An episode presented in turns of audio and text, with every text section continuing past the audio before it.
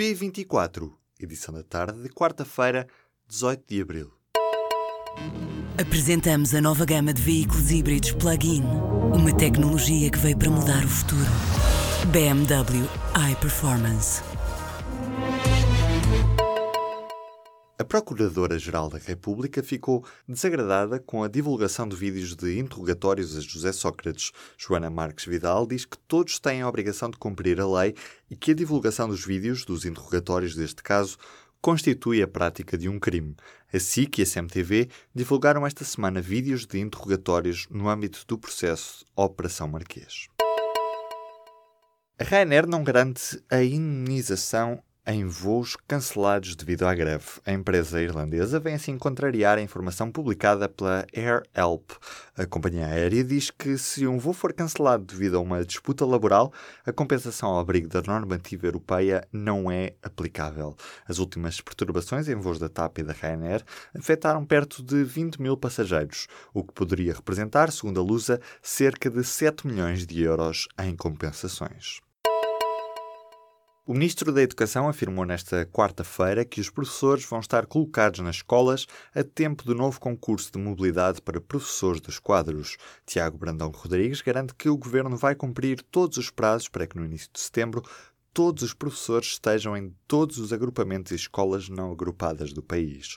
O Parlamento decidiu no início deste mês voltar a realizar um concurso de mobilidade para professores dos quadros que irá substituir o polémico concurso realizado no ano passado. O Bloco de Esquerda defende que a Assembleia da República é o órgão que deve pronunciar-se sobre a alteração do objetivo do déficit deste ano para o 0,7. O Bloco relembra que foi na Assembleia que foi discutido e aprovado o Orçamento de Estado para este ano com uma meta de déficit de 1,1%.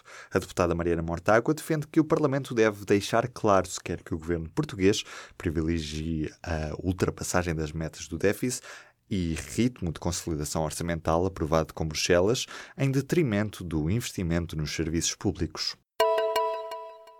O FMI estima que Portugal vai conseguir reduzir a dívida pública para perto de 105% do PIB até 2023, número que representa uma redução superior a 20 pontos percentuais e que é a mais forte da zona euro nos próximos seis anos. O governo português quer ir além deste valor estima uma redução de dívida que a deve fixar em 102% do PIB em 2022. O Presidente da Assembleia da República propôs à Conferência de Líderes que o caso das viagens dos deputados às regiões autónomas seja analisado nas comissões de Assuntos Constitucionais e da Transparência. Eduardo Ferro Rodrigues quer que sejam os partidos a dizer se querem fazer alguma alteração à lei, em causa do duplo pagamento das viagens dos deputados eleitos pelas regiões autónomas, denunciado no último sábado pelo Expresso.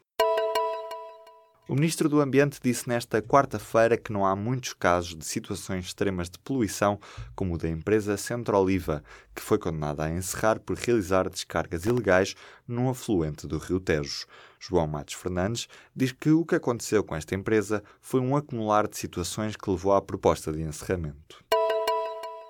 Um relatório da Global Future antevê perdas brutais para o Reino Unido em todos os cenários pós-Brexit. Este estudo traça quatro panoramas possíveis e conclui que o cenário desejado pelo governo britânico vai custar 710 milhões de euros por semana aos cofres do Estado. Este número é calculado com base nos custos associados pelo fim da liberdade de movimento, às novas barreiras alfandegárias, à fatura da separação e às contribuições britânicas para a União Europeia. Em noite clássico, na Taça de Portugal, Sporting e Porto encontram-se esta quarta-feira em Alvalade para a segunda mão das meias finais da Taça de Portugal. No Dragão, o Porto venceu por uma bola a zero. O jogo é esta noite, quarta-feira, às oito e meia da noite. Antes, às seis e meia, o Caldas tenta o feito histórico de chegar ao Jamor. Joga em casa e tenta anular a desvantagem de um gol frente ao Aves. A série La Casa de Papel vai voltar em 2019 para uma terceira temporada produzida pelo próprio Netflix. O anúncio foi feito nesta quarta-feira em Roma. A série espanhola começou por ser uma produção do canal espanhol privado, Antena 3, que o Netflix começou a distribuir internacionalmente no final do ano passado.